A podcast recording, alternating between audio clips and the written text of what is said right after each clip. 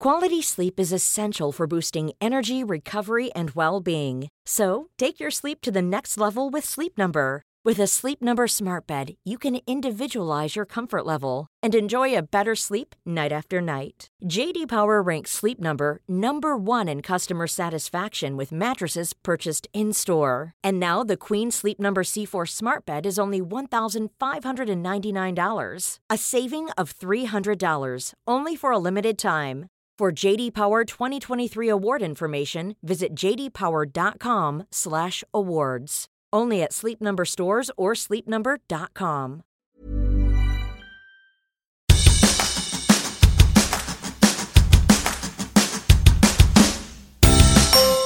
Hola, soy Hanna Fernández, profesional de la comunicación, emprendedora y apasionada del bienestar y del crecimiento personal. Bienvenidos a mi podcast.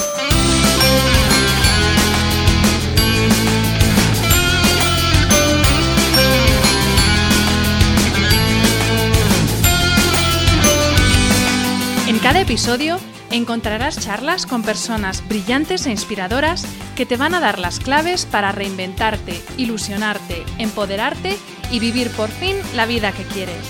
Personas que con su trabajo diario y con su ejemplo están cambiando el mundo. Hablaremos de todas las esferas del bienestar sobre las que puedes actuar para empezar ya a vivir bien de verdad. Relaciones personales, equilibrio emocional y mental, trabajo, salud, sostenibilidad, finanzas, emprendimiento y crecimiento personal. ¿Estás listo? Vamos, yo te acompaño. Aquí comienza tu guía para vivir bien.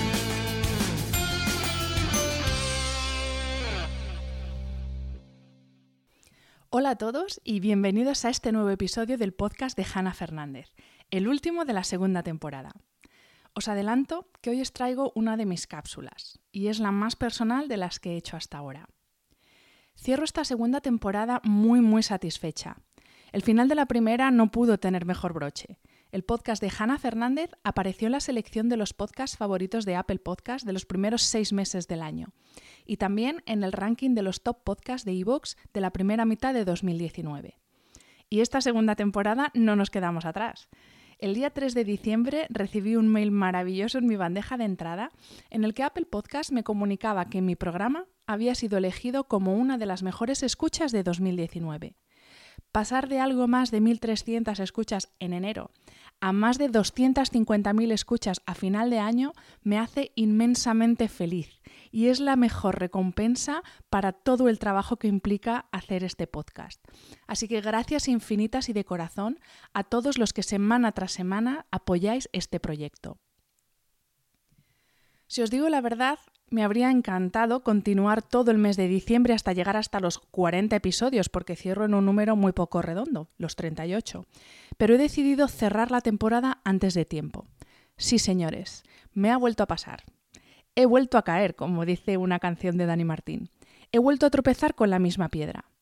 Me he pasado de rosca y mi cuerpo ha dicho hasta aquí. Y sencillamente no tengo energía para seguir ahora mismo. Mi 2019 ha sido un año muy intenso. Los últimos meses han sido para mí meses muy duros en lo personal y lo profesional. Me ha costado mucho atravesar el duelo por una muerte muy cercana en la familia. He querido abarcar demasiadas cosas a costa de mi tiempo de ocio y descanso. Me he resistido a afrontar la realidad de que mi trabajo ya no me llena. He vuelto a hacer oídos sordos ante las señales de mi cuerpo. Sé que a más de uno todo esto suena familiar. A mí también. Ya me pasó hace seis años y aquí estoy otra vez en la casilla de salida. Pero bueno, de esto va la vida, ¿no? De equivocarse y rectificar, de reconocer nuestra vulnerabilidad y de aceptar los palos que nos va dando la vida. Y ojo, que aceptar no es resignarse. El título de este episodio, Dejar de vender humo, tiene que ver con toda esta transformación personal y profesional que estoy viviendo. Los últimos 12 meses he tenido dos trabajos. Sí, sí, dos trabajos. Uno que me llenaba el bolsillo, muy acomodado, y otro que me llenaba el alma. Por si alguien tiene dudas, el podcast es el que me llena el alma, porque lo de monetizar, eh, poco por ahora. Dos trabajos a tiempo completo, a plena dedicación, dando lo mejor de mí en los dos durante un año. Ahora entenderéis que me haya quedado sin fuelle literalmente. Elegir es muy difícil, Bueno, como dice mi querida Marta Redondo, lo difícil no es elegir, es ejecutar. Yo tenía claro hace tiempo que mi camino estaba en este nuevo mundo que se ha abierto ante mí a través del podcast, pero los miedos, es decir, el ego, son muy puñeteros. ¿Podré vivir de esto? ¿Alguien querrá pagar por mi trabajo? ¿Qué va a pensar la gente? ¿Y mi familia? Y aquí es donde entra lo de vender humo, que muy sabiamente me dijo un día mi Barbas.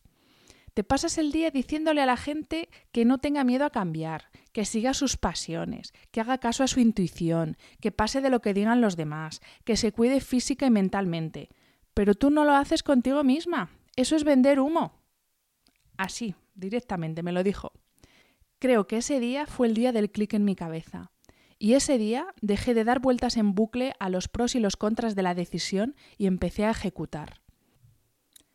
El pasado jueves me despedí de mis compañeros y colegas de trabajo después de más de 12 años dedicándome a la comunicación de moda. No os voy a engañar, es verdad que cada día que pasa estoy más tranquila con mi decisión, pero sé que me va a costar tiempo recuperarme y adaptarme a mi nueva vida. Es una situación muy frustrante, porque yo no dejo de tener ideas, pero ahora mismo ya solo el hecho de pensar en ponerlas en práctica me agota. ¿Qué quiere decir todo esto? Pues que me voy a tomar unas vacaciones de las de verdad, para volver a llenar los tanques de energía y poder poner en marcha todas las ideas que tengo para mí, para este podcast y para vosotros en 2020. Porque la ilusión no la he perdido y las ganas de continuar con mi propósito en esta vida, que es aportar valor, siguen intactas. Pero es el momento de parar para reparar. Hace poco estuve en una charla sobre reinvención personal, en la que varias personas contaron su experiencia en esto de reinventarse.